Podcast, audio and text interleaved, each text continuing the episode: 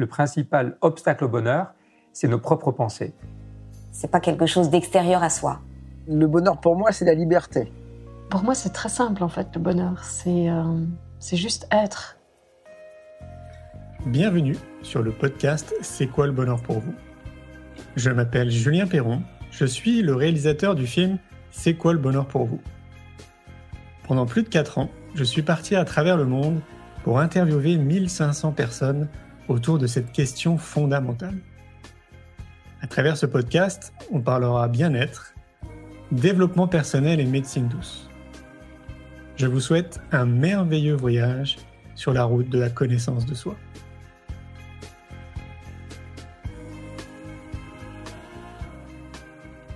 Aujourd'hui, j'ai le plaisir de recevoir Bob Belanca. Bob débute sa carrière dans les années 1980 comme animateur de radio locale. En 89 puis en 98, il travaille pour Skyrock sous le pseudonyme de Bob Le Cinglé. Notamment avec l'émission Bon Appétit, le midi réalisé par Anthony Plaine de 93 à 94, il crée par la suite l'émission radio à succès Bob vous dit toute la vérité. Je vous souhaite une belle écoute. Bonjour Bob. Bonjour. Merci de m'accueillir. Alors aujourd'hui, euh, je suis de retour à Paris. Mhm. Comme tu le sais, on est en train de réaliser un documentaire qui s'appelle euh, C'est quoi le bonheur pour vous mhm. euh, Documentaire qui m'amène à faire plus de 100 000 km là autour de la planète. Et donc pour moi, c'était fondamental de te poser cette question. Ah. Et oui, alors c'est quoi le bonheur pour toi? Bah, déjà, le bonheur pour moi, c'est la liberté. C'est d'être insoumis. Je crois que les gens se sont souvent battus pour être libres. Je pense que ça commence par là, le bonheur, c'est-à-dire être responsable de son destin, ne pas être euh, sous le diktat de, qui que ce soit. Déjà, ça passe par liberté. On voit aujourd'hui, euh, malheureusement, dans des pays hein, comme la Syrie où c'est compliqué euh, d'être heureux, puisque quel que soit le, le régime en place, les gens sont malmenés et maltraités. Donc déjà, ça, je pense que c'est primordial, c'est la liberté. Je crois que depuis toujours. Les gladiateurs se battaient euh, euh, ou s'entretuaient pour avoir la possibilité d'être libre un jour. Euh, je pense que c'est ça. Je pense que quelqu'un qui est enfermé, que ce soit dans une dans une géole ou que ce soit dans sa vie ou dans, dans, un, régime, bah, il n'est pas très heureux. Donc voilà, pour moi, la, base du bonheur, c'est la liberté.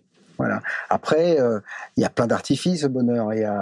Il y a le bonheur, c'est aussi déjà partager parce que euh, je ne crois pas qu'on puisse être heureux tout seul. Euh, il y a bien des gens solitaires hein, qui disent je suis heureux. Je pense que quoi qu'il en soit, euh, quand tu rentres le soir tout seul, euh, que tu te poses des questions, je suis seul dans ton coin, je suis pas sûr, même si tu es sur une place superbe ou, face à, l'Everest ou, le paysage que tu auras choisi, je pense que toutes ces choses-là sont bien quand elles sont partagées. Moi, j'ai la chance d'être avec une femme depuis 25 ans, euh, qui est mon bonheur, donc voilà, qui m'a apporté aussi euh, des enfants et voilà, mon bonheur euh, en tout cas, le mien, il passe aussi d'abord par, par le leur. Quoi. Donc ça, c'est, euh, c'est, ça peut être un peu pris pour de l'altruisme à deux balles, euh, ce que je dis, mais, mais je ne peux pas être heureux si mes enfants ne le sont pas ou si ma femme ne l'est pas. Donc, parce que je pense que quand on est une famille, on fait un bloc équipe. Donc voilà, et ce bloc équipe, il est, il est primordial. Euh, dans celui-ci en tout cas que tout le monde s'épanouisse. C'est pas simple tous les jours, hein, donc euh, voilà, souvent c'est compliqué, euh, surtout quand les enfants deviennent ados. Bon, maintenant ils seront plus grands que ça, mais donc on dit petits enfants petits problèmes, grands enfants grands problèmes. Mais non, non, mais je crois que c'est ça le bonheur, c'est c'est l'idée de se dire qu'il y a quelqu'un qui pense à, vous quelque part. moi, je suis toujours fasciné. J'ai écrit pas mal de chansons, j'ai écrit deux romans d'amour, euh, voilà, parce que je pense que l'amour est essentiel au bonheur. Euh, pas forcément l'amour euh, charnel hein, ou l'amour euh, avec un grand A, mais déjà l'amitié est une forme d'amour. Euh, aimer déjà quelqu'un, ça, ça fait partie du bonheur. Voilà, c'est primordial avoir le cœur qui vibre, se faire du souci pour quelqu'un. Ça, ça, veut dire qu'on l'aime. C'est l'inquiétude parfois est une est une est synonyme de bonheur parce que quand la personne arrive, alors qu'on l'attend depuis trois heures, eh ben c'est un vrai signe de bonheur. Donc voilà, le bonheur, c'est euh, pour moi, c'est tout cela. Euh, c'est euh, peut-être se détacher aussi de d'un certain consumérisme. Aujourd'hui, on est on est malheureusement face à à, à, à une société qui euh, qui nous oblige à avoir le plus grand écran plat, euh, le dernier iPhone, euh, la dernière belle voiture, etc. J'ai été comme ça. J'ai euh, voulu tout tout de suite, euh, tout le temps. Euh, et puis j'ai gagné beaucoup d'argent. J'en gagne beaucoup moins aujourd'hui avec BTLV, mais c'est pas très grave. Mon bonheur, ça a été de, de justement de me libérer de ce de ce carcan médiatique dans lequel j'étais. Euh, puisque j'ai été, moi, pendant 33 ans dans tous les médias possibles et inimaginables, toutes les grandes maisons de radio, toutes les grandes maisons de télé.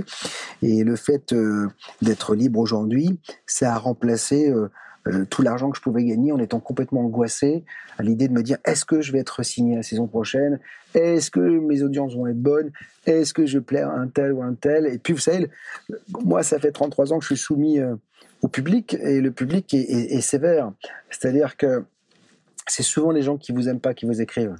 Donc, euh, et c'est souvent euh, euh, difficile à accepter parce que quand on s'expose, on se met à nu. Moi, ça fait 33 ans que euh, je m'expose. C'est, euh, c'est, moi, je suis assez admiratif des gens comme moi parce que c'est pas simple de dire regardez écoutez-moi euh, puis d'ailleurs euh, on, on, pourrait me dire mais pour qui tu te prends pour dire écoutez-moi donc voilà. Mais bon c'est mon métier euh, m'exposer à la radio à la télévision et c'est difficile quand vous lisez un, papier dans la presse parce qu'il y a de niveaux il y a la critique du public il y a la critique de la presse aussi. Et quand vous lisez un papier et, euh, où on vous dit qu'on vous aime pas donc et on se demande pourquoi. Donc c'est très difficile. Et puis on est dans un métier, où, et ça je m'en suis libéré aussi, où on, où on, on a passé des, des, des, castings et des castings et des castings pour telle émission. Et puis euh, on vous dit euh, 90% du temps non. Donc c'est compliqué de voilà et ce bonheur de, bon, de 10% il est difficile à atteindre. Et quand aujourd'hui en créant euh, ce que j'ai créé BTLV, euh, télé, radio, etc. Je m'en suis sorti de ça parce qu'aujourd'hui c'est moi qui décide. Donc ça c'est plutôt cool et je décide de de, de, de, de ma vie. Et ça, je pense que c'est encore une fois, ça revient à ce que je disais au tout début, euh, à la liberté. C'est-à-dire que la vraie liberté, c'est de pouvoir avoir le choix. Voilà. Le choix, c'est pas une question. De... Alors, je vous cache pas que l'argent contribue au bonheur, hein, j'en suis persuadé, parce qu'aujourd'hui, on l'a fabriqué, c'est l'homme qui a fabriqué l'argent.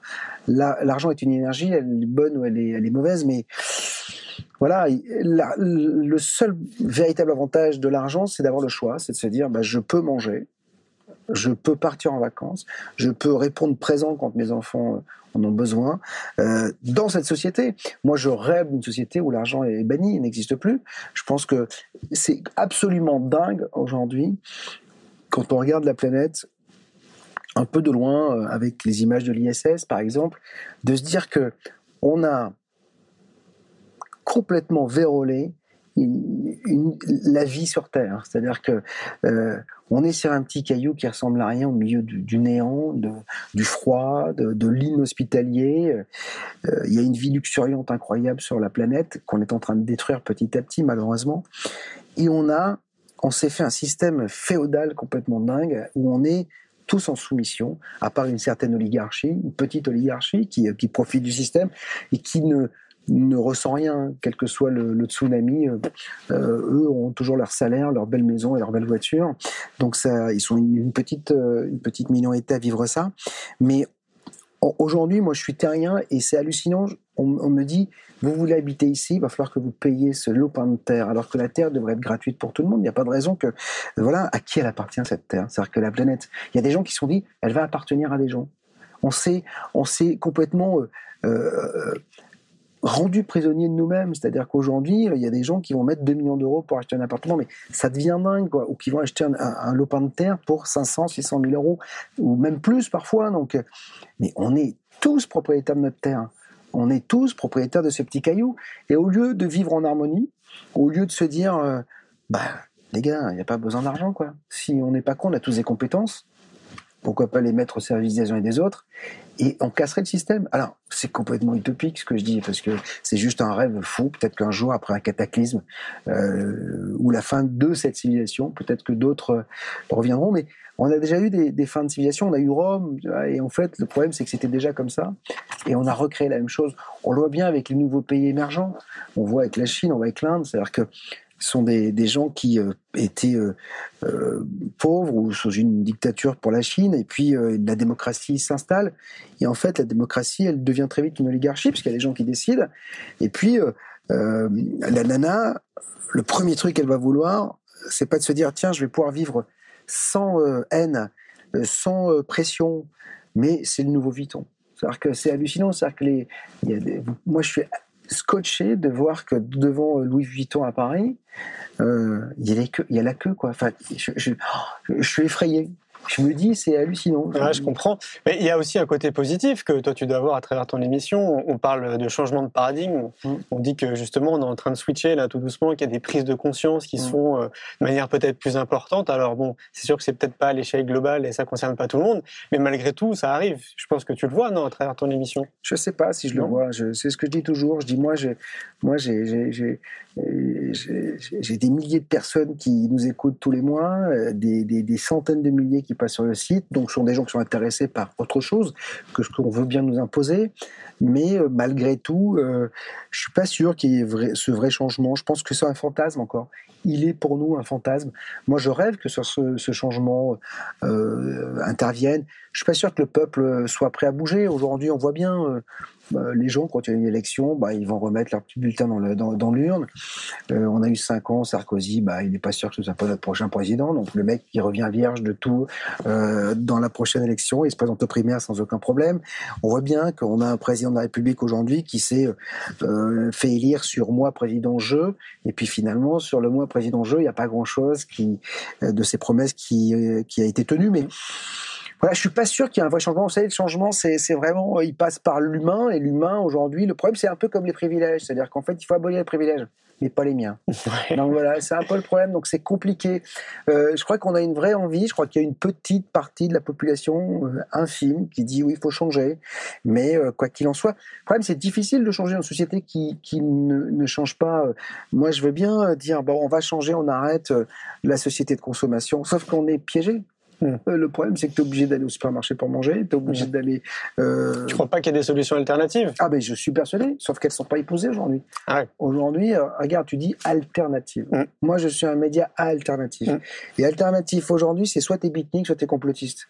Ouais, il y a un peu de ça. Ouais. Donc voilà, c'est un peu le problème aujourd'hui. Moi qui suis dans les médias, moi quand on parle de moi, on dit ouais Bob, le mec avait les petits hommes verts. J'ai jamais vu un ovni de ma vie. Hein. Mais le fait d'aborder ces sujets, le fait de, c'est l'étiquette. La France, elle paye des étiquettes et du fromage. Hein, donc euh, voilà. Et, c'est dramatique pour ça. Alors moi j'ai peut-être une solution à ça. Je sais pas si tu es au courant, mais on est en train de créer une école alternative pour les enfants. On parle d'alternative. Il y en a plein déjà des écoles. Ouais, il y en a plein. Il y en a 700 en France. il y a Montessori, euh, Montessori, pardon. Ouais, Steiner, Freinet, etc.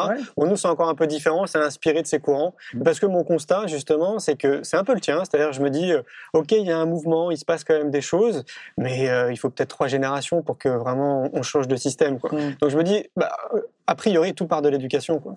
Donc pourquoi pas proposer un autre modèle que ce que l'éducation nationale propose quoi. Ça permettrait peut-être de gagner un petit peu d'avance, tu vois. Le problème, c'est que si tu veux, euh, ces écoles-là, souvent, elles valent de l'argent et que ça, c'est toujours les mêmes qui peuvent changer. Mm. C'est-à-dire que le problème de Montessori, c'est pas gratuit. Donc fatalement, les gens qui veulent rentrer dans ces écoles, il faut qu'ils soient dans certains niveaux. Moi, j'ai un enfant hyperactif, donc maintenant qu'à près de, de 19 ans, mais euh, toute sa scolarité été compliquée, euh, rien n'était adapté. Souvent, les enfants hyperactifs ont, ont, des QI qui sont assez importants, donc ils se font souvent chier. Et ils n'ont pas forcément des bonnes notes, hein, donc voilà. Mais là, il a eu son bac, etc. Donc c'est plutôt cool. Mais mais mais moi, j'ai eu la chance d'avoir un peu d'argent, donc de pouvoir m'en occuper. Mais il y a plein d'enfants hyperactifs, par exemple, qui finissent en maison de, de, de détention parce que euh, la limite entre euh, l'excitation et, et, et, la connerie, elle est, elle est faible. Donc c'est toujours pareil, c'est-à-dire que soit on va changer véritablement en profondeur les choses et que le petit de banlieue, lui qui est excité aussi, eh ben, il puisse peut-être s'épanouir dans une école alternative. Mais aujourd'hui, tant que ce sera alternatif, mmh. la société ne changera pas. Alors moi, je pense pas, justement parce que j'ai réfléchi à ça. Ouais. Et en réalité, je crois que ce qui pêche, c'est le modèle économique. Mhm. Parce qu'une école, finalement, c'est une entreprise. Mhm. Et je suis d'accord avec toi, Montessori, Steiner Freinet, ça coûte trop cher, c'est réservé à, une élite. ce que j'appelle une élite, ouais. Créatif culturel, bourgeois bohème, CSP+, etc. Quoi. Et donc, je me suis dit, il fallait réfléchir justement à un nouveau modèle économique. Donc, nous, on a réfléchi à ça. Bon, on est en train de la lancer, donc je te dirai d'ici quelques années si ça fonctionne. Mhm. Mais l'idée, justement, c'était d'ouvrir les portes et de dire, voilà, ça va être accessible à tout le monde. Quoi. Ah mais moi je suis, je suis intimement convaincu que tout, tout passe par l'éducation nationale. Le vivre ensemble, il commence par la petite enfance, par l'école. C'est euh, que euh, moi quand j'étais, moi j'ai été élevé dans des dans des banlieues, dans des cités. Euh, je viens d'une famille totalement modeste, fils d'immigrés, pieds noirs, sicilien. Vraiment, moi j'ai du sang. J'ai une grand-mère éthiopienne, juif depuis de, de, depuis voilà. Et pourtant je ne le suis pas. Je suis même je, je, je suis agnostique, tu vois ce que je veux dire. Donc je crois en moi et en ma famille et peut-être en une force, mais je veux pas dire qu'elle s'appelle Dieu, etc. Mais, mais, mais j'avais mes copains, c'était des Noirs, des Arabes. Enfin, je me posais pas la question. Puis moi, j'ai fait du sport. Vous prenez une équipe de foot, c'est toutes les couleurs, c'est toutes les, races, c'est toutes les cultures, et on va essayer de, gagner le match, voilà. Et je trouve que voilà, et ça passe par là. Mais Maintenant, le problème, c'est que vous interdisez à l'un de vivre sa religion, à l'autre de, la stigmatiser, euh, et tout d'un coup, ça fait des tensions. Vous obligez les mômes qui sont musulmans à manger du porc, ou aux juifs à manger du porc, voilà. Et puis, et puis, enfin, c'est toujours pareil, mais mais mais c'est pas que nous, hein, c'est tout tout le monde qui est comme ça. Un, un, une, une, un gamin juif qui euh, amène une une goye entre guillemets, je déteste ce mot, mais voilà, donc une non juive et qui dit à ses parents je l'aime et je veux l'épouser, c'est compliqué. Voyez ce que je veux dire? Donc, donc, et, et on s'est tous mis dans toutes nos religions, alors que normalement la religion a été créée euh, pour le vivre ensemble et pour il faut s'accepter. Aujourd'hui, on voit bien que les principales guerres enfin, on revit la guerre de 100 ans. C'est-à-dire que là, on est, en ce moment, c'est le monde s'embrase à cause de, euh, de, de, de la, d'une certaine idée de la religion, d'une certaine idée de Dieu. Mmh. C'est ça qui, et le vivre ensemble, effectivement, il passe par l'école. Mais pour qu'il passe par l'école, il faut que tout le monde puisse avoir accès à cette école. Évidemment. Voilà. Ouais, c'est évident. À, travers toutes les personnes que tu interviews ou que tu rencontres, euh, est-ce que tu n'en viens pas à te dire quand même qu'il y a je sais pas qu'on a qu'on a cette capacité justement à pouvoir créer le changement parce qu'on sait très bien que ça va pas partir des politiques, c'est mmh. évident. Mmh. Ça va pas partir du, des autres, ça va partir de nous. Ah, ça partira de la base. Oui. On est bien d'accord. Est-ce que tu penses que c'est possible malgré tout? Parce que tu as accès quand même à, à, des personnes qui sont. Euh, Moi, je pense que si tu veux, on a tout tout en main. On a toutes les, mais l'homme est fabuleux. Parce que la, machine humaine, elle est juste grandiose. On a une conscience fabuleuse. Euh, on a une énergie. On a, on, a de la vibration. On, crée, on a tout. Sauf qu'encore une fois, le peuple est un mouton. C'est euh, euh, De Gaulle disait les Français sont dévots. Il aurait pu dire les Terriens sont dévots. Les, les gens ont besoin de leaders. Aujourd'hui, je prends toujours cet exemple de du ski quand vous êtes à 10 ou 12. Il y a, voilà, il y a toujours un mec qui dit Suivez-moi, je connais, on va par là. Et s'il n'y a pas ce mec-là, c'est le bordel. Voilà. Tout le monde s'éclate et on ne sait pas où on skie. Oh, fait chier, machin. Voilà. Cet exemple-là, il est assez symptomatique de la société. Les gens ont besoin de leaders. S'il n'y a pas de leader charismatiques qui prennent euh, le, le, le, pas le pouvoir, mais la, la, qui prennent, qui est la volonté de monter sur une marche, on a écouté, suivez-moi. Mais après, on en revient au pape, on en revient à des mmh, leaders mmh, euh, mmh. euh, d'église, etc. Le problème, c'est que le peuple, il est feignant. Encore une fois, il dit, c'est comme face à la maladie. Oh, ça arrive qu'aux autres. Voilà. C'est pas du pessimisme, mais je me dis qu'effectivement, ça ne peut passer que par le peuple. Malheureusement, le peuple, s'il n'y a pas un électrochoc, voilà, aujourd'hui, tu crois en l'électrochoc Ah mais je crois à en l'électrochoc parce que malheureusement, euh, euh, aujourd'hui on a tout fait pour endormir le peuple. Aujourd'hui, on fait des leader price, on fait des Lidl, on fait des, des, des, marques euh, de repères, de je sais pas quoi. Parce qu'en fait, la Révolution française est arrivée parce qu'il n'y avait plus de pain. On connaît cette fabuleuse phrase de, Marie-Antoinette Reine, le peuple a faim, il a plus de pain, ben, il a qu'à manger des brioches. Donc, voilà. Comment une, une, une reine et plus dire ça.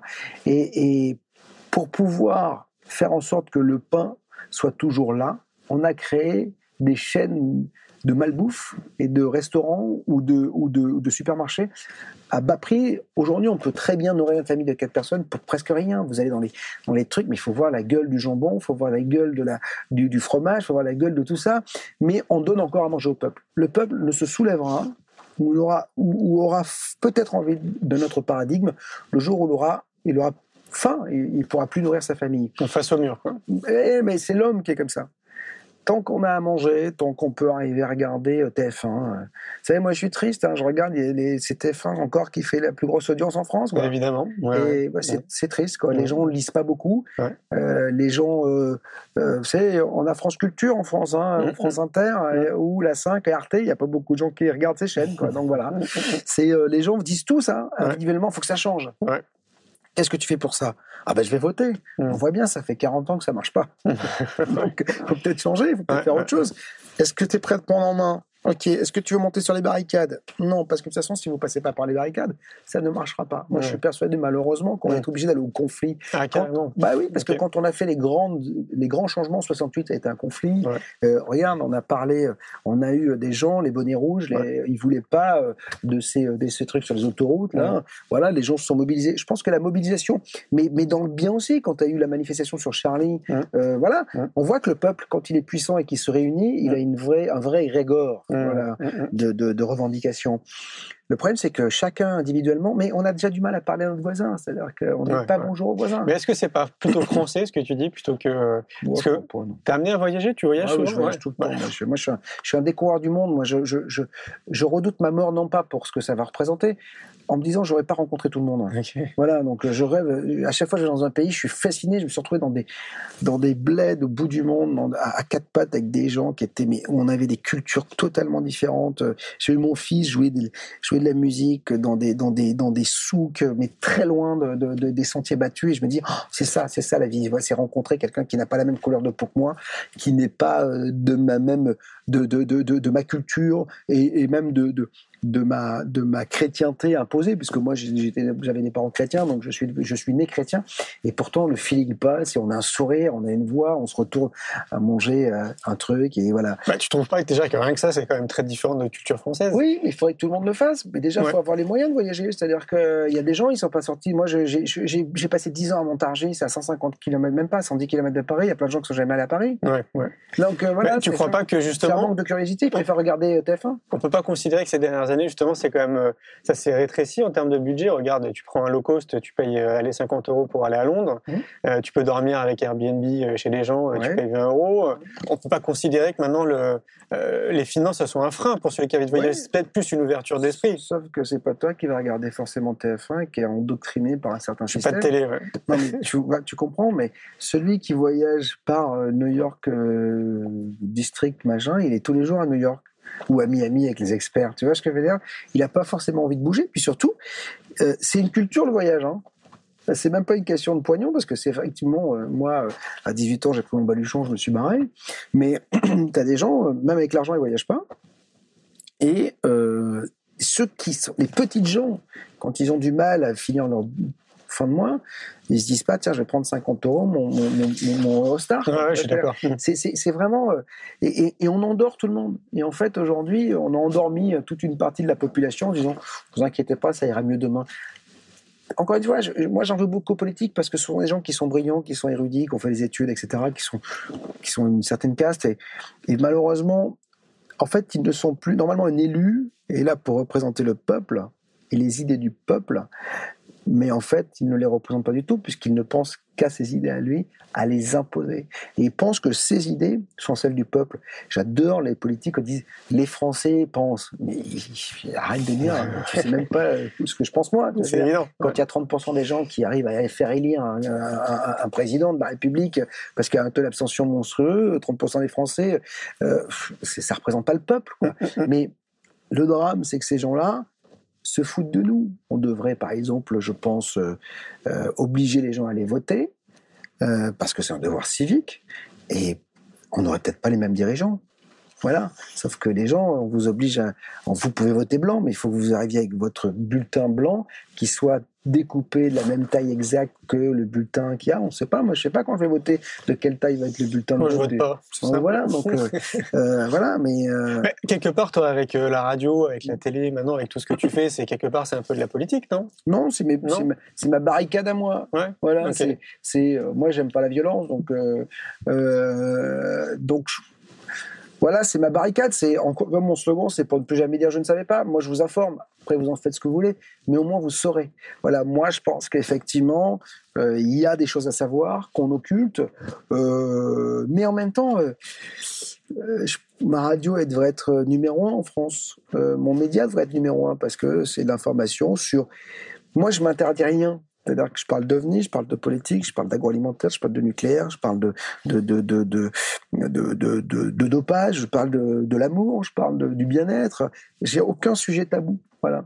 Mais euh, je reçois plein de gens qui ne sont pas invités ailleurs. Et pour toucher le grand public, il faut passer sur TF1 ou sur France 2. Et souvent, les gens sont malmenés. Moi, je sais que je suis blacklisté aujourd'hui dans 99,9% des médias, même si euh, BTLV est un succès. Donc les mecs, au lieu de se dire, putain, il y a un mec sur Internet qui fait une radio où il y a des milliers d'abonnés, il en prend de plus en plus par mois. Donc, au lieu de le laisser là, venons le mettre, euh, allons le mettre sur un média libre grand en même temps, j'irai plus. Hein, parce que voilà. Mais, mais je, j'ai, même, même pas eu cette proposition. Enfin, c'est assez dingue, quoi. Ouais, Tu penses pas que d'ici quelques années, ça va peut-être les, les, intéresser, justement? Ce sera trop tard. Si ça continue Il n'y a pas besoin aujourd'hui. Le vrai média, il est sur Internet. Le, vrai, le seul vrai média libre aujourd'hui reste Internet avec ses bons et ses mauvais côtés. C'est-à-dire que tu vas avoir des gens qui sont extrémistes et qui vont, mettre, qui vont poster des choses incroyables. Euh, Facebook, au nom de la liberté, va laisser les terroristes euh, prôner une certaine idée de la vie et de la société euh, sans, interdire les profils, etc. Donc voilà, c'est un vrai média libre. Comme d'habitude, euh, je pense que dans 10-15 ans, euh, le paysage d'Internet aura changé. Il y a toujours la loi des 80-20, c'est-à-dire qu'il y en a toujours 20% qui restent et 80% qui meurent. Mais dans tous les cas, ça reste. Il faut absolument garder cet espace de liberté parce que ça permet à Ginette de mettre sur un blog ce qu'elle pense de ses popiettes ou de la, ou de la, ou de la politique de Hollande. Voilà. Et ça, c'est important parce qu'aujourd'hui, ces gens-là sont devenus leurs propres journalistes. C'est-à-dire qu'ils peuvent s'épancher, ils peuvent parler. C'est génial. mais c'est fantastique. Moi, je sais que BTLV est écouté dans le monde entier. J'ai des gens à Dubaï, à Londres, à Los Angeles, à New York, à Paris, à, Tunis. Il n'y a plus de frontières aujourd'hui. Le vrai, le, le, le seul vrai rapprochement de la vie aujourd'hui, de la société de l'humanité, c'est Internet. Je suis d'accord. Mais vous pouvez dialoguer avec un mec qui est à Dubaï, vous ne le connaissez pas, vous rentrez en contact avec lui. Tu peux même le voir avec Skype. Exactement. c'est euh, énorme. Et c'est ça d'ailleurs, euh, entre ça, des Airbnb, euh, ça permet des gens de se rencontrer. Mais ça, ça, ça en fait, ça, c'est en train d'échapper aux politiques. C'est-à-dire qu'ils savent plus comment faire, c'est-à-dire que ça échappe aux politiques, ils se disent oh, c'est incroyable. Oui, parce que mais après le problème, on l'a vu avec, euh, avec le printemps arabe, euh, avec des soulèvements en Égypte, avec ce qui se passe en Syrie, euh, chez Bachar. Donc, les gens se sont soulevés pour une autre société, sauf qu'ils savent pas comment la gérer. Et j'en reviens à mon skieur leader. Il faut toujours il y a un mec qui reprenne le. et en quoi c'est dérangeant qu'il faut un leader? Ah, mais moi, ça me gêne pas du tout. Sauf que souvent, les gens qui pensent qu'une autre société est possible, ils veulent plus de leader. Ils disent c'est bon, les gens. Mais l'homme. La co-création Ouais, mais c'est pas possible. Quoi. Moi, je, je reçois très souvent Étienne Chouard euh, ici, qui prône le tirage au sort, qui est une belle, une belle idée euh, athénienne euh, et qui a, qui a bien marché il y a quelques années. J'adore l'idée du tirage au sort, que tout le monde s'implique dans la politique, des mandats courts, etc. Je suis pas sûr que ça puisse se mettre en place. On a souvent discuté avec Étienne et je pense que ça marchera peut-être dans un, un, siècle, 50 ans, 60 ans, quand les gens seront arrivés au bout d'un système. Aujourd'hui, on voit bien, on est dans une politique qui, qui, marche sur la tête. moi, j'ai aucun politique aujourd'hui qui me représente. Quoi. c'est évident. Bah, je crois qu'il faut même pas s'y intéresser, hein, tout simplement, à la politique. Hein. Ouais, mais ça laisse le jeu. Euh, ça laisse, si on va pas voter, ça laisse le jeu euh, la partie gagnée à des gens qui sont peut-être extrémistes, peut-être. Bah, je sais pas, c'est un peu le discours, ouais, c'est ce que les gens disent. Je sais pas, moi, mon point de vue par rapport à ça, mais je suis pas du tout dans la politique, c'est que j'ai vraiment l'impression que peu importe ce qu'on va voter au final pour le peuple, ça va pas changer grand-chose. Quoi qu'il en soit, ouais. ça changera peut-être pas, mais tu peux au moins l'ouvrir. Moi, quand je vote, même si je sais que euh, parmi les plus mauvais, celui que je vais choisir est peut-être le moins mauvais, mm au moins je peux ouvrir ma gueule après. Moi, je trouve que tu as plus d'impact avec ta radio et moi, j'ai plus d'impact avec euh, ma société Néo Bien-être. Mhm. Je pense que c'est plus important ce qu'on fait, l'énergie qu'on met dedans. Sur une petite majorité, sur une petite minorité. Pas petite, c'est plus de 100 000 personnes quand même. Oui, pour ce qui me concerne, c'est déjà pas mal. Français. Et ouais, mais bon, c'est un début. Aujourd'hui, oui, c'est un début. Et puis, on a, on est, est une ère de mondialisation. Aujourd'hui, euh, euh, tu pètes à Londres, ça sent à New York, quoi. Donc voilà, et, on l'a bien vu avec le 11 septembre tout est parti en vrille à partir du 11 septembre. Donc, même si avant, euh, tout le monde tenait un peu et, et colmatait les brèches, à partir du 11 septembre 2001, ça a été une vraie catastrophe. Quoi. Et on a bien vu que ces deux tours, on a senti la fumée ici quoi, et, l'odeur du sang ici. Donc, et voilà, et on est en plein dedans encore aujourd'hui. Donc, euh, bien sûr que 100 000, c'est bien, bien sûr. Moi, j'ai plus de 2 millions de mecs qui ont regardé mes émissions sur YouTube. C'est du monde, mais est-ce que pour autant, les gens d'en haut le prennent en considération? Je sais pas, mais on pose des graines. J'espère. Bah, de toute façon, sinon je continuerai pas. Bah voilà, ce que j'allais dire. C'est quoi l'objectif de BTLV C'est quand même. Voilà. Encore une fois, c'est l'information. Dire. C'est ça. Je vous dis, voilà ce qui se passe, voilà ce qui est. Après, euh, soyez responsable de votre destin, mais peu de gens comprennent qu'ils sont responsables de leur destin. Moi, j'ai toujours eu cette idée en tête. Euh, ma mère me disait toujours, paix à son âme, si tu veux, tu peux. Voilà. Et j'ai toujours eu cet adage. Je me dis à un moment donné, quand j'ai créé BTLV sur Internet, tous mes copains de radio me disaient, mais t'es fou, tu vas pas gagner une thune, c'est une catastrophe. Deux ans après, les mecs viennent me voir dire, euh, comment ça marche, on peut investir, comment ça se passe, etc. Voilà, ça veut, bien dire que quand on veut, on peut. Moi, je suis dans une énergie positive, je sais que ça va marcher, je sais que ça va marcher de plus en plus. On me le rend, je sais pas qui me le rend, mais en tout cas, ça fonctionne. Mais je crois que tu mets le doigt sur un truc, justement, c'est ce qu'il faut faire passer, c'est que tout est possible. À partir du moment où tu as de l'énergie, que tu es persévérant, que tu crois en ce que tu envie de faire, ça fonctionne. Il n'y a pas de raison. Euh, qui peut m'interdire quoi que ce soit aujourd'hui euh, Moi, je fais pas l'apologie du crime, l'apologie du, du soulèvement, rien du tout. Moi, je dis voilà, les gars, euh, je reçois un mec, c'est hallucinant. il vous dit que putain, en mettant les mains sur le corps, peut-être il y a quelque chose. Que je reçois des gens qui sont des professeurs de médecine qui me disent le vaccin, c'est peut-être pas forcément bien. Donc voilà. Euh, qui peut m'interdire de dire je fais que juste journalisme hein C'est-à-dire qu'en fait, un journaliste, c'est quelqu'un de curieux. Aujourd'hui, euh, euh, je suis traité de complotiste, alors que dans d'autres pays, je serais juste un journaliste classique. Évidemment. Voilà. Et toi, en tant que journaliste, est-ce que tu peux prendre parti enfin, Pas forcément prendre parti, mais avoir quand même une opinion sur ce que. Ouais. J'ai mon opinion, mais après, euh, c'est pas mon rôle de la donner. Moi, je dis toujours, Bob, vous dites la vérité, c'est dans mon émission. Je dis celle de mes invités, c'est pas mm. mon invité. Moi, je pose des questions. Après, moi, en tant que Bob Belanca, j'ai ma propre vision des choses. Il y a des choses auxquelles j'adhère, des choses auxquelles j'adhère pas. Mais euh, c'est pour ça d'ailleurs que je reçois des gens de de tous les côtés qui, qui d'un côté disent quelque chose et je vais avoir quelqu'un 15 jours après qui va dire autre chose. Mais encore une fois, je dis toujours, faites-vous votre propre opinion. Encore une fois, soyez responsable de votre instinct. Si quelqu'un euh, dit, euh, voilà, moi je crois en la vie après la mort parce que j'ai ressenti des choses, et si ça vous touche, ça devient votre vérité à vous. C'est pas forcément la mienne, mais c'est pas pour ça que vous devez m'en vouloir. Par contre, il y a peut-être des gens qui vont me dire, bah tu sais, euh, euh, ce qui se passe lors d'une TCI, euh, une transcommunication instrumentale, une, pardon, une, une, une NDE, c'est peut-être quelque chose qui est dans le cerveau, qui déclenche, je sais pas, peut-être que. Alors pour ceux qui savent pas, une NDE c'est une sortie du corps. Hein, voilà, en fait c'est quand tu meurs et que tu vois fatalement ce, ce tunnel blanc avec peut-être des formes. Les gens vivent à peu près tous la même chose, mais mais il y a, y a, y a des, des, des qui disent qu'en stimulant une certaine zone du cerveau, les gens font des décorporations. Donc, qu'est-ce qui se passe à ce moment-là, au moment de la mort? Donc, il y a des gens qui ont besoin de se dire, de se raccrocher à il y a une vie après la mort.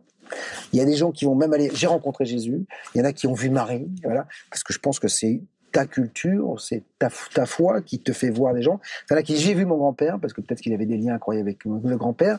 Et puis il y en a d'autres qui disent j'ai vu la lumière blanche. Et il y en a même qui voient des, des choses horribles. Donc, euh, et toi, ton point de vue? Ah, Moi, je crois qu'il y a quelque chose qui nous dépasse. Je pense que je ne peux pas croire qu'on est sur cette petite boule bleue par hasard. Euh, je pense qu'on est, euh, on est bien plus grand que ce qu'on veut bien nous, faire croire. Je pense que déjà, euh, on a identifié que la, conscience de l'homme, elle n'était pas dans le cerveau.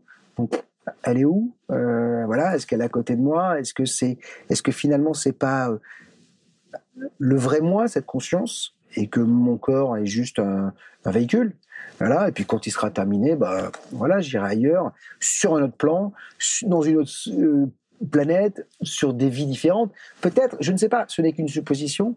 Je n'ai aucune certitude, moi. Mais je pense que le jour où j'aurai des certitudes, j'arrêterai ce que je fais. Parce que, bah oui, parce que moi, c'est une quête euh, c'est une quête cette, cette, euh, ce média. C'est euh, moi le fait de rencontrer des gens qui ont leurs idées, leurs points de vue, c'est une façon pour moi d'avancer sur mon chemin. Peut-être que j'aurais été franc-maçon si si j'avais pas fait une BTLV, parce que les francs-maçons que je reçois me disent, bah on, on, cherche quelque chose sans passer par la religion. ah, peut-être que tu vois, je ne suis pas, hein, tu vois ce que je veux dire, mais peut-être moi aujourd'hui, euh, ma franc-maçonnerie, c'est BTLV. Voilà, c'est de me dire, tiens, je cherche, j'interroge des gens, je me dis, tiens, qu'est-ce qui se passe? Pourquoi lui, euh, euh, qui est un homme normal, équilibré, me dit qu'il a vu un ovni? Il y a bien quelque chose, quoi tiens, il a vu quelque chose qui n'est pas normal. Donc, euh, justement, à force de voir, là, si on prend le, cas des extraterrestres, à mm. force de voir des gens mm. qui nous sentent quand même plutôt euh, les pieds sur terre, avec des discours cohérents, mm. j'imagine que tu as même eu des personnes peut-être haut placées, ah hiérarchisées dans la société. Voilà, on est d'accord. Tu as un point de vue là-dessus? Tu te dis quoi? Tu te dis qu'il y a un phénomène? Bah, à partir du moment où là, on, a posté il y a pas longtemps sur le site une étude de, scientifiques américains et australiens euh, sur euh, qui a été euh, publiée dans une revue scientifique célèbre. Hein, cette certitude de ça y est, on le sait, l'univers est composé de plusieurs mondes et ils risquent d'interagir entre eux. Et dans l'article posté, il était stipulé que cela pourrait expliquer certains phénomènes anormaux, paranormaux, inexpliqués. C'est juste énorme. C'est gigantesque. Ça veut dire que c'est un pas monstrueux, sauf que personne n'a relayé, bien sûr, quelques médias comme nous. Ça veut dire que, enfin, on vient de me dire que là, il y a peut-être des gens ailleurs, dans un autre univers, dans un autre espace-temps, dans une autre, voilà, une autre sphère universelle, qui de temps en temps viennent nous voir, ou que ces deux univers, tout d'un coup, ça se brouille, et que euh, la dame que je vois, ou qui est appelée peut-être la dame blanche pour certains, est peut-être une bonne femme qui se trouve sur une route ailleurs, dans un autre monde, et que tout d'un coup je vois son image, ou que l'OVNI, c'est peut-être l'avion, le 747, si tu veux, de cette société qui vit dans un autre monde. Quoi. Et ça, je crois vachement à ça. Et d'ailleurs, je, je, tends là-dessus. En fait, d'ailleurs, je dis même pas croire, parce que je, je dis toujours à l'antenne que je déteste le mot croire, ce qui veut dire qu'on acte quelque chose. C'est quelque chose que j'envisage beaucoup. Voilà. J'adore cette idée. De toute façon, ce, ce, ce truc, c'est, je, je peux pas croire que dans cette vastitude qu'est l'univers, tu sais, quand tu reçois un physicien, tu te dis le mec avant, euh, il y avait une tête d'épingle, c'est devenu l'univers. Déjà rien que le truc, tu te dis ça part d'une tête d'épingle et puis ça devient euh, et rien n'est matière, mm. tout est atome. Mm. Et avant il y avait que de l'information. Tu dis bon les gars arrêtez de vous, de vous, de masturber l'esprit parce que là vous, vous retournez la tête. et j'ai besoin juste de comprendre quoi. Mm, voilà c'est beaucoup plus complexe que ça. Mais clairement, bah, j'ai vu là un article il y a pas longtemps, enfin une page de coup dans un kiosque, comme quoi il y avait un milliard de planètes possibles rien que dans notre galaxie quoi. Alors je crois qu'il y a quelques milliards de galaxies quoi. Donc déjà rien que ça c'est euh, c'est juste fascinant. Et puis il suffit de regarder la beauté de l'univers pour se dire que ça enfin ça peut pas être tout seul quoi. Enfin il, y a, il, doit y avoir un grand ordinateur quelque part. Et puis et puis le, et puis le et puis la la comment dire le miroir qui est notre corps par rapport à l'univers. C'est-à-dire que tu analyses l'univers tu analyses, tu analyses notre corps tu as l'impression que il y a des similitudes. C'est hein. pareil, quoi. les cellules, les, milliers de, les milliards de cellules, les, voilà. Mm, mm. c'est juste hallucinant. Tu te dis, waouh Quand tu regardes la, découpe d'un cerveau, tu as l'impression que c'est une photographie de l'univers. C'est magnifique. Ah, tu te dis, waouh, waouh, waouh. C'est impressionnant. Tu as l'impression qu'on est le grand tout, quoi. C'est-à-dire que l'univers, c'est nous, nous, on est l'univers. Déjà, rien que le corps humain en lui-même, c'est. Euh, c'est magique. C'est que on est des super-héros, Mais tu te demandes, mais moi, je peux pas croire qu'on ait été fait, enfin, sans avoir été imaginé, parce que il n'y a pas de hasard, c'est-à-dire que chaque truc de ton corps est là, mais, mais chaque insecte sur la Terre, chaque membre, chaque vie, elle a, elle a, elle a une utilité. Ouais. Ben, je me dis, mais voilà quoi, c'est pas comment nature. Qu'est-ce qui a géré ça c'est-à-dire qu'en fait, la nature est si bien faite que tout a été fait comme ça. Il n'y a pas d'anomalie. Il n'y a pas une anomalie dans la dans la nature. C'est marrant. Hein. Tu te dis, il y a un problème. Ah il y a un truc quoi. je suis d'accord. Donc ça, ça me retourne la tête. Je me dis bon, j'ai l'impression, qu'on est un peu plus grand que ce qu'on veut bien nous dire. Alors après, comment, quoi, je ne sais pas. Est-ce que, est-ce que le monde, euh, les mondes à côté euh, qui font l'univers euh, sont plus avancés que nous Pourquoi pas, ouais. Voilà. Ils ça ne donne pas des pistes. Toutes ces personnes que tu rencontres, ça te donne pas des, des pistes de réflexion. Tu ah, de pas... réflexion, oui. Ouais, mais de certitude, de non. Certitude, voilà, ouais, non, non, ça. non, non. Le problème, c'est que ouais, Gabin disant dans une de ses chansons, je crois qu'il en a fait qu'une, je sais que je ne saurai jamais. Voilà. Et en fait, que, voilà, je pense que la, le seul truc que je sais, c'est que je ne sais pas. Voilà. Et je ne peux pas euh, dire je sais. Moi, je déteste les gens qui me disent euh, voilà, à vie, après la mort, il y a ça. Bah, je crois pas, non. Vous tu savez peux pas, tendre une théorie, quoi. Mais vous n'y êtes pas allés, les gars. Ouais. Et puis même quand quelqu'un me dit voilà, la vie après la mort existe parce que les gens qui ont fait des NDE, donc des, des, des morts euh, cliniques euh, et qui sont revenus, ont dit qu'il y avait ça. Mais les gens sont pas morts puisqu'ils sont là. La vraie mort, personne n'est revenu parce que le mec, il est mort, il est mort. Moi, j'ai perdu mon père cet été, il est pas revenu. Donc, tu vois, en tout cas, il est pas revenu physiquement. Ouais. Et il est peut-être revenu après en pensée. Il n'y a euh, pas un jour où je ne pense pas à lui. Bon, c'est vrai, il est, il, il est mort le 17 juillet, donc, euh, euh, mais il est pas revenu physiquement. Tu comprends ce que je veux dire Donc, quelqu'un n'est jamais revenu. Quelqu'un n'est jamais euh, mort pendant trois mois. Et puis dire, c'est bon, je suis revenu, les gars. Je sais ce que c'est. C'est trop euh, cool. Trop cool. Souvent, c'est bref, c'est un truc, tu vois. Euh, je ne sais pas. Et puis même s'il est revenu au bout de trois mois, ça veut dire qu'il n'est pas mort puisqu'il est revenu. Donc tu, tu, tu comprends ce que je veux dire? Ouais, ouais. C'est très compliqué. Il n'y a, il y a que quand nous, on sera mort qu'on aura la réponse. Ouais, je comprends. Là, au mieux, on aura une bonne surprise. Est-ce que tu crois qu'il y a des outils à transmettre pour tendre vers le bonheur? Les outils à transmettre pour tendre vers le bonheur, euh, Je vais te donner des pistes. ouais. Il y en a certains qui parlent de, de gratitude. Euh, D'autres disent que la méditation, ça peut être euh, un bon outil aussi. Certains vont te dire euh, faire attention à ton alimentation, faire du sport, plutôt t'entourer de gens positifs, tu vois, des, des choses comme ça. Je que crois que ça, c'est pas du bonheur, c'est du bien-être. c'est du bien Est-ce que c'est pas la même chose? Bah non, parce que je pense que tu as des gens qui font pas de sport, qui mangent pas forcément bien, qui peuvent être heureux. Ouais. Non, non, je pense que le bonheur, chacun le trouve tu vois, euh, euh, à sa porte. Quoi. Je crois que mon bonheur n'est pas forcément le tien. Dans des gens qui vont avoir besoin de monter en haut de l'Himalaya pour dire, waouh, c'est là, je suis en plénitude. Et des gens qui méditent. Moi, je médite pas, j'arrive pas. Je veux dire Par contre, tu mets un bon disque euh, de blues américain, puis je prends mon À New pied. York Voilà.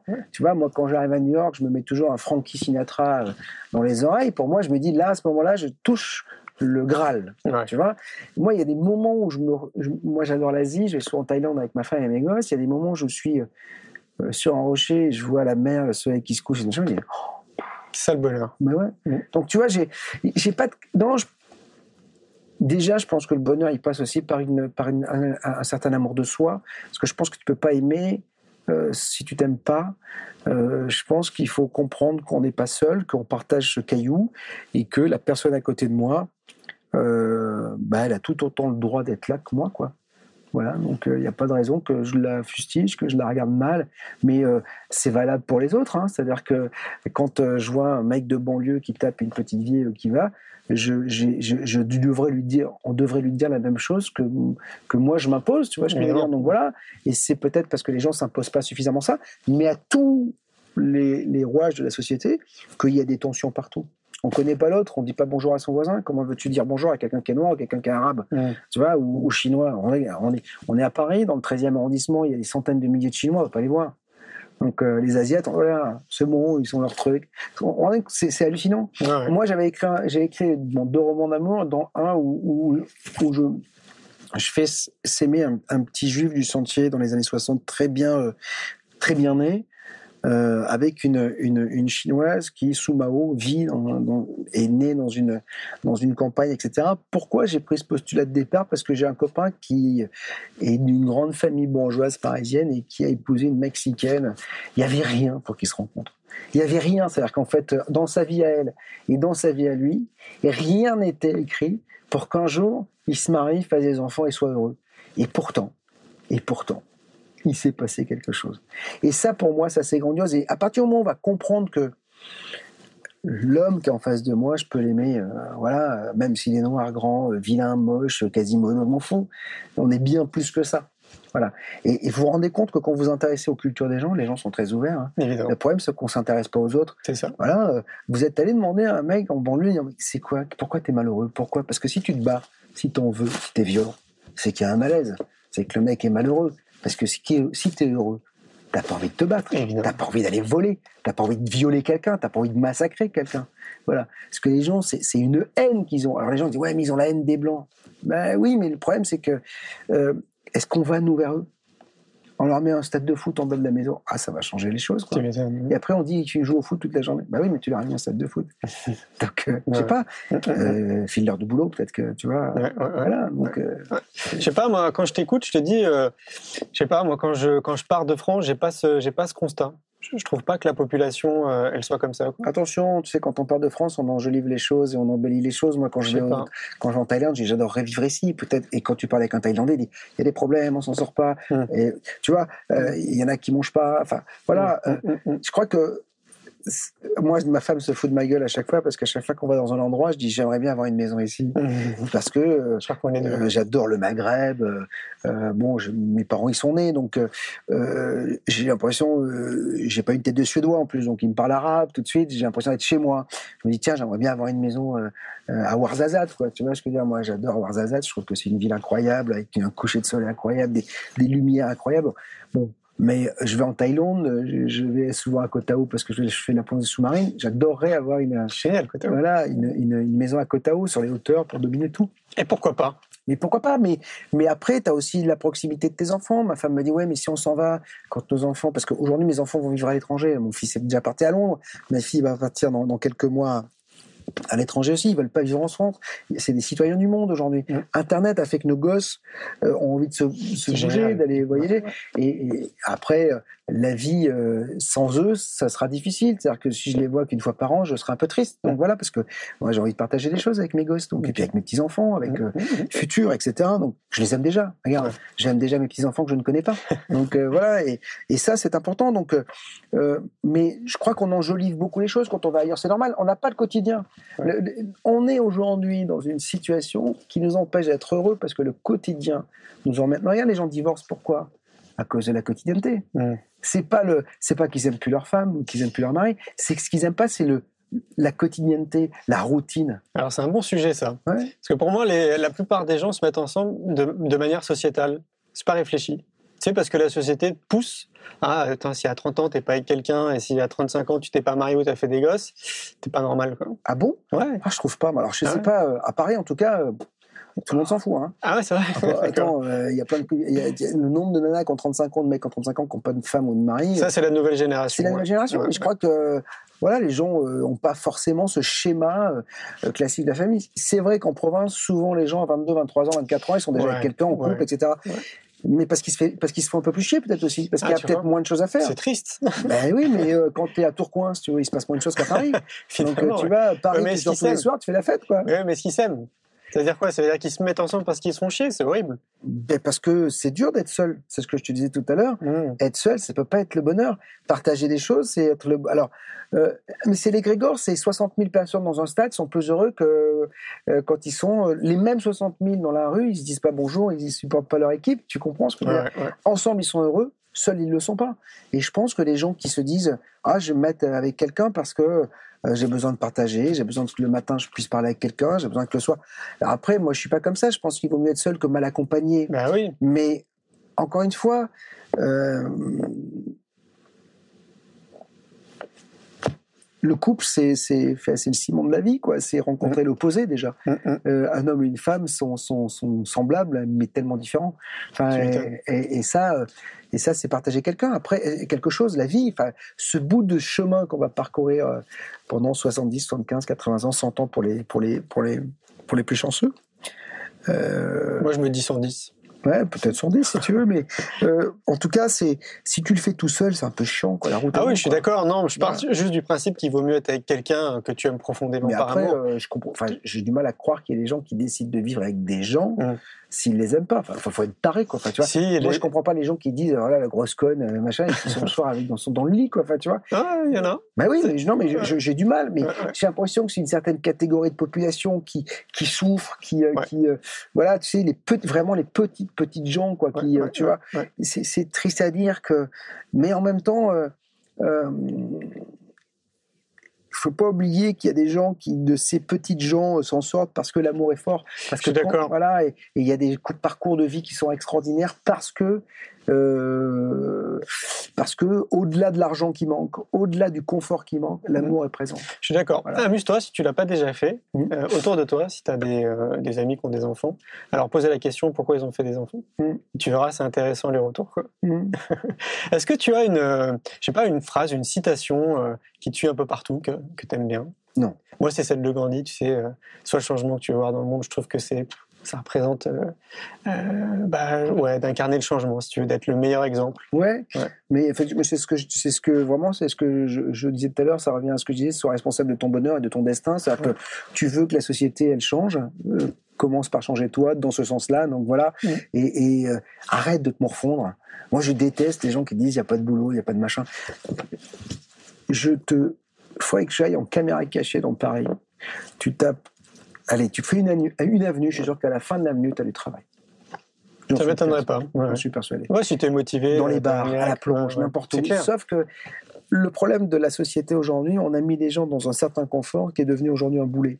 C'est-à-dire que effectivement, quand quelqu'un gagne 1500 euros par mois au chômage, tu lui dis tu vas gagner la même chose en faisant la plonge. Le mec il dit t'es gentil, je reste au chômage. Tu m'étonnes, puis je m'installe à la Réunion tranquille. Voilà. Ouais. Et en même temps, c'est vachement bien d'avoir une sécurité parce que quand tu as des enfants et que tu es au chômage, c'est quand même bien d'avoir quelqu'un, tu as cotisé, qui te file tes 1500 euros. Mais ça, il n'y a pas une prime à l'embauche, il n'y a pas un tout ça, il y a pas, il y a pas, mais la prime à l'embauche, à l'embauche, on ne devrait pas le donner au patron. On devrait la donner au mec en disant tu veux travailler, bah, si tu trouves du taf, je te file un peu de thunes. Clairement, ouais. Tu, tu comprends ce que je veux dire? Donc voilà, c'est ça qui pour moi serait intéressant. Euh, mais je suis persuadé que tu. Et, regarde mon fils, bon, à Londres, c'est vrai que c'est un peu compliqué parce qu'il n'y a pas de, il y a pas de, de, de, comment dire dans les dans les dans les euh, contrats aujourd'hui, il y a n'y a pas le, le côté euh, sécurité que nous on peut avoir dans les contrats français, mais il est arrivé le mercredi. Il a 18 ans et demi, il va faire 19 ans le 12 décembre. Le jeudi midi, il est embauché. Top. Il a fait Bonjour, je cherche du taf, vous en avez Pas de problème, tu commences ce soir. Excellent. Voilà. Voilà. Voilà, mais il faut avoir envie de partir, de quitter sa famille, Ouais. d'être seul. Bon, lui s'est dit un an avant de partir à la fac, je, me, je, je, Super. je, je veux vivre ma vie, je veux voir me confronter à la vie. Bon, là, il en chie un peu donc, euh, parce qu'il est seul, etc. Mais, voilà, il y a des gens, il y a du boulot. Sauf que effectivement, personne veut faire, euh, euh, veut vider les poubelles des autres. Euh, personne veut aller. Pourquoi euh, on voit que des Noirs et des Arabes sur les chantiers? C'est curieux, hein C'est dingue. Hein Ouais, ouais. Pourquoi il n'y a pas un petit fils de blanc, euh, voilà, euh, qui Je me pose mêmes questions. ouais. parce que c'est compliqué, Ouais, parce que parce que ça fait pas rêver une fille quand vous allez en boîte, tu dis bah ouais, je suis manœuvre euh, sur le chantier de, de, de la défense là. Mm, mm, Ah, ça fait pas kiffer. Hein. mm. On a mis une société où il fallait tous être en col blanc. Il fallait que tout le monde soit en costume cravate. Voilà, mais à un moment donné, moi, euh, mon père avait une entreprise de, de, de, maçonnerie, j'ai du carrelage, etc. Euh, même moi, quand j'étais môme, j'avais honte. Bah putain, parce que tous mes copains, j'étais dans un collège, un peu boubourge, où tout le monde avait son père qui était chef d'entreprise, mais, euh, mais euh, dans le tertiaire, quoi. Et là, moi, j'arrivais, mon père venait me chercher avec son, son camion trafic, avec euh, mon nom en plus en gros, j'en avais un peu honte, quoi, tu vois. Et je, m'en veux aujourd'hui, en plus, j'ai perdu mon père là, alors que c'est mon héros. Mon père, ça a toujours été mon héros, parce qu'il avait toujours la solution à tout, etc. Mais, mais tu vois, on te met dans une telle société que tu peux avoir honte même de tes parents, de, de, qui te donnent à manger, quoi. Très fort le conditionnement. ouais. C'est juste hallucinant, quoi. Ouais, tu vois. te dis, mais merde, alors que l'artisanat, il n'y a rien de plus beau. Mm, mm. Je ne regarde pas la télé. Le seul truc que je, que, que, que je trouve admirable de la télévision, c'est que ça là, en ce moment des pâtissiers, parce que je vois toujours les meilleurs cuisiniers. Cuisinier ou pâtissier, t'en chies, hein. Ouais. Tu vois, c'est dur. Eh ben tiens, si ça peut permettre d'évoquer, de provoquer des vocations, C'est génial. tant mieux. Mm, mm. L'artisanat, premier employeur de France, première entreprise de France, c'est vachement bien de créer des choses de ses mains. C'est alors c'est compliqué, hein, parce que vous êtes seul, parce que c'est moi j'ai monté la boîte, je peux te dire que ouf, Tu vas avoir de l'énergie. hein. faut avoir de l'énergie parce que le roi prend, te prend de l'argent, toi t'en as plus beaucoup. Mais en même temps, putain, tu crées quelque chose. Mm. Tu crées quelque chose et l'artisan euh, qui putain. euh, moi, mon père, quand il me disait, tiens, la, la- la- la station de métro dans laquelle tu passes, le carrelage, c'est moi qui l'ai fait. J'étais super fier. C'est la classe. Je ouais. dis putain, le carrelage, c'est mon père. Il va lui, lui survivre, etc. Ouais, ouais. Bah, mais sur le moment, tu dis ah, putain, il était en train de poser le carrelage euh, dans le dans le métro. Imagine si je l'avais croisé avec une copine, quoi. Ouais, c'est la société. Tu, tu vois que je veux ouais, dire? Ça ouais, je te conditionne, quoi. Et le bonheur, ça passe par là, par accepter la condition de vie dans laquelle tu es. Il y a, pas de, enfin, voilà, un mec qui est maçon. Moi, je le vois, j'ai fait longtemps du foot. Euh, le foot, c'est génial hein, pour ça. Hein. Euh, T'arrives sur le terrain, t'as plus le mec en col blanc, t'as plus le maçon, t'as plus le machin. T'es 11 et tu dois battre l'équipe d'en face. Voilà. C'est génial. Et tu te sautes dans les bras alors que voilà. Et je me suis retrouvé dans des dîners de fin de saison à discuter avec des mecs improbables. Mais euh, et en fait, tu te dis, mais ce mec, il est vachement sympa, il est vachement intelligent. Parce que tu as peur des autres. Tu dis, oh, il n'est pas en costume, il n'est pas dans sa BM, donc il n'est pas comme moi. La barrière. alors, c'est vachement bien la différence. Tout à fait. C'est vachement bien, quoi. C'est comme le mec qui dit, oh, moi j'aime que les blondes, mais t'es un gros con. Les brunes, c'est vachement bien. Les rouges, c'est vachement bien. Enfin, tu vois ce que je veux dire? Ouais. Donc, mais- mais- Tout est complémentaire, comme mais- dans la nature. mais bien sûr. Et puis, euh, euh, les sites de rencontres, il faut que tu, tu dises que tu aimes, mais tu sais pas ce que tu aimes. Vrai. une femme, quand tu la rencontres, ou un homme, quand tu le rencontres, tu sais pas que ça va être l'homme ou la femme de ta vie. Mhm. Tu sais pas pourquoi, au détour d'une rue, d'un regard, d'un dîner chez des gens, tu vas avoir le coup de foudre. C'est vrai. Et euh, voilà. Et si tu avais dit, ah ben non, mais moi je reste que sur les blondes, bah, je serais pas avec ma femme depuis 25 ans qui est brune. D'ailleurs, tu as lancé un site internet Oui. Ouais. Qui euh, s'appelle. kundalinipeople.net. Ok. En fait, il permet à des gens de se rencontrer, des gens Ouais. qui euh, peut-être ont une autre façon de vivre euh, que celle qui est imposée par l'ensemble de la société, euh, une autre façon de penser, qui envisagent beaucoup de choses. La vie ailleurs, hein, etc. une autre façon de manger, de pas être complètement scotché face à quelqu'un qui comprend pas. Ouais. Voilà, l'idée c'est de réunir une certaine catégorie. Alors, ça fait niche, ça fait, euh, c'est un peu dommage qu'on soit obligé de se réunir, si tu veux. Mais en même temps, ça facilite tellement les choses parce que, encore une fois, euh, c'est- pas eux que j'incrimine, hein. c'est la société qui veut pas les avoir. Euh, Quelqu'un qui est végan arrive en- dans, un, dans un dîner, on va dire, oh peu compliqué. Hein. compliqué. Voilà, euh, tout de suite, moi, regarde, moi je mange peu de viande. Tout de suite, c'est ah putain, euh, euh, on t'a fait ça, on t'a fait ceci. Ouais, ouais. Alors j'ai dit, les gars, je suis pas extrémiste, hein, donc Mm. si vraiment un jour vous avez vous faire de la viande, euh, voilà, c'est pas de problème. Mm. Mais je, je déteste les extrêmes, moi, donc quoi Ouais, qu'il en soit. Mais, mais quoi qu'il en soit, dès que tu es en marge de la société, tu es stigmatisé. Mm. Donc j'ai voulu prendre ces gens qui étaient en marge de la société et puis d'en créer une communauté. Donc kundalinipeople.net, les gens se rencontrent, les gens peuvent dire bah tiens tu sais qu'à Brocéliande j'ai vu des elfes j'ai vu des fées je- j'envisage euh, voilà les, les fondamentaux j'ai j'aime euh, j'aime euh, la nature euh, je suis- si BTLV marche c'est parce qu'on a voulu professionnaliser tous ces sujets en fait. Sur la toile il y a plein de gens qui font plein de choses mais c'est avec une webcam avec avec des petits moyens. Moi j'ai amené les moyens du mainstream du, broadcast professionnel sur la toile. Les émissions de télé qu'on fait elles passeraient sur TF1 euh, personne n'y verrait à, à redire les émissions de radio elles pourraient passer sur Europe 1 personne ne pourrait rien dire c'est professionnel c'est calé c'est avec des gens Tu viens du secteur, donc tu maîtrises je le viens du sujet. secteur, je maîtrise, donc voilà. Et, et, et, et, euh, aujourd'hui, c'est ce qui fait le succès de, de BTLV, c'est le professionnalisme qu'on retrouve sur cette chaîne. De toute façon, tu peux pas demander à des gens de s'abonner à quelque chose si c'est pas pro. C'est évident. Voilà, donc euh, euh, et, et, et, et j'essaie de faire de BTLV, du portail qui est btlv.fr, un lieu de convergence. C'est-à-dire que les gens y retrouvent de la radio, de la télé, des, informations, de l'actu, euh, des, des, pro- des produits euh, qui peuvent se procurer. C'est le lieu de rencontre de tous ces gens-là. Voilà. Aujourd'hui, c'est ça. Et euh, et professionnellement. Tout et n'importe quoi. Ouais. Aujourd'hui, on me propose plein de choses à mettre en vente sur mon site. Je dis non, j'ai que deux produits à vendre sur le. Aujourd'hui, c'est que deux produits que j'ai testés, euh, éprouvés et approuvés. Mhm. Donc voilà. Et, et, et aujourd'hui, il faut se méfier dans ce secteur. Il y a beaucoup d'escrocs, il y a beaucoup de gens qui vendent tout et n'importe quoi. Euh, tu sais, moi, je, par exemple, beaucoup euh, m'écrivent en disant Est-ce que tu as une médium à me conseiller? Je dis au niveau de la déontologie, madame ou monsieur, je ne conseille personne. Je dis, vous écoutez la radio ou la télé, vous regardez ce que je reçois.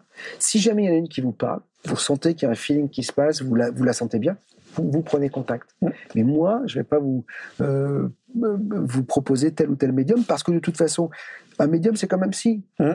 Un psy, euh, tu peux toi avoir le tien et tu le trouveras vachement bien. Moi, je vais le voir, je trouve que c'est un gros con. Clair. Et un médium, c'est pareil. C'est le fait. feeling que tu as. C'est un échange, c'est une vibration, un médium, et vous en avez une autre. Tout d'un coup, ça se capte, boum, on rentre en contact, on peut voir des choses ou pas. C'est un rapport humain. C'est un rapport humain. Mmh. On n'est pas obligé euh, euh, d'avoir le feeling avec tout le monde, hein, Évidemment. mais par contre, ça n'empêche pas de vivre ensemble. Ouais. Voilà. Dans l'amour. Dans l'amour. ouais. Merci Bob. Bah, merci à toi. À bientôt. Un grand merci pour votre écoute. J'espère que vous avez passé un bon moment avec nous. Je vous invite à prolonger l'expérience en regardant mon film C'est quoi le bonheur pour vous? Vous le trouverez assez facilement sur YouTube. Si vous souhaitez ancrer davantage les choses, nous avons créé le jeu de cartes C'est quoi le bonheur pour vous qui vous permettra de mieux vous connaître et de mieux connaître les gens avec lesquels vous allez jouer de manière ludique et bienveillante. Vous me retrouverez assez facilement sur les réseaux sociaux si vous souhaitez qu'on échange en direct. Et merci de nous laisser des messages ou des avis, des commentaires. Ça fait vraiment plaisir et je prendrai une grande joie à vous répondre. En attendant, je vous souhaite une très belle route et je vous retrouve maintenant la semaine prochaine pour un nouvel épisode du podcast C'est quoi le bonheur pour vous?